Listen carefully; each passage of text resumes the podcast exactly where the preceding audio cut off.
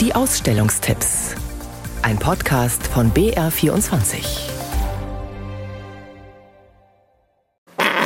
Entschuldigung, bisschen unangenehm, aber wirklich lautlos geht es doch fast nie zu auf dem sogenannten stillen Örtchen. Ähnlich frech betitelt sich eine neue Sonderausstellung im Limeseum im mittelfränkischen Ruffenhofen im dortigen Römerpark im Landkreis Ansbach. Drauf geschissen lautet der plakative Titel und ist auch Programm. Zu sehen gibt's zumindest ausschnittsweise die Kulturgeschichte der Toilette durch die Jahrhunderte. Ganz vorne mit dabei, geradezu Klo-Profis, waren natürlich die alten Römer. Die hatten richtig große Latrinen schon, in denen sich Mann auch geschäftlich traf.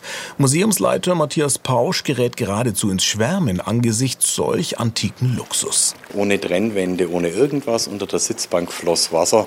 Man konnte seine Geschäfte erledigen, sowohl die körperlichen als auch vielleicht die physischen Handel betreiben, Tratsch austauschen. Und man ging mit dem ganzen Thema viel offener um als wir heutzutage. Schon im 6. Jahrhundert vor Christus gab es wohlgeformte Töpfchen für die Notdurft der Kinder. Das Stühlchen mit Seegraspolsterung gleich nebenan und ledernem Überzug war da Anfang des 20. Jahrhunderts schon wesentlich komfortabler.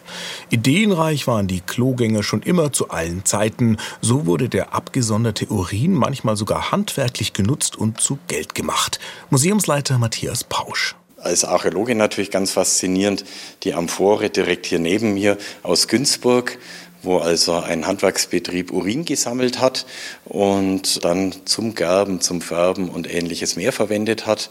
Daher kommt auch das Sprichwort Geld stinkt nicht, weil der Vespasian gemerkt hat, die kriegen da was kostenlos, ja, da kann man doch Steuern draufsetzen und so ist das Sprichwort entstanden. Im Mittelalter herrschte beißender Gestank auf den Straßen. Selbst der Adel erleichterte sich oft einfach vertikal an seiner Burgmauer hinab, was diverse Schautafeln eindrucksvoll bebildern.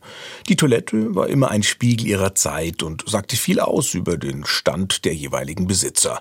Eine mundäne Reisetoilette viktorianischen Stils mit hölzernem Deckel und herausziehbarer Fußbank, das Modell aus England von 1860, konnten sich damals wohl nur die wenigsten leisten. Ganz im Gegensatz zum Nachttopf. Der findet in den verschiedensten Ausführungen auch sein Plätzchen im Limuseum, ob als schnöde Bettpfanne, tönerner Krug oder feines Porzellan mit markanten Sprüchen. Wasser zum Spülen übrigens, wie wir es heute haben, war überwiegend die Ausnahme auf dem Klo. Matthias Pausch. Bei den Römern gab es natürlich Wasserklosets im weitesten Sinn mit den Latrinen.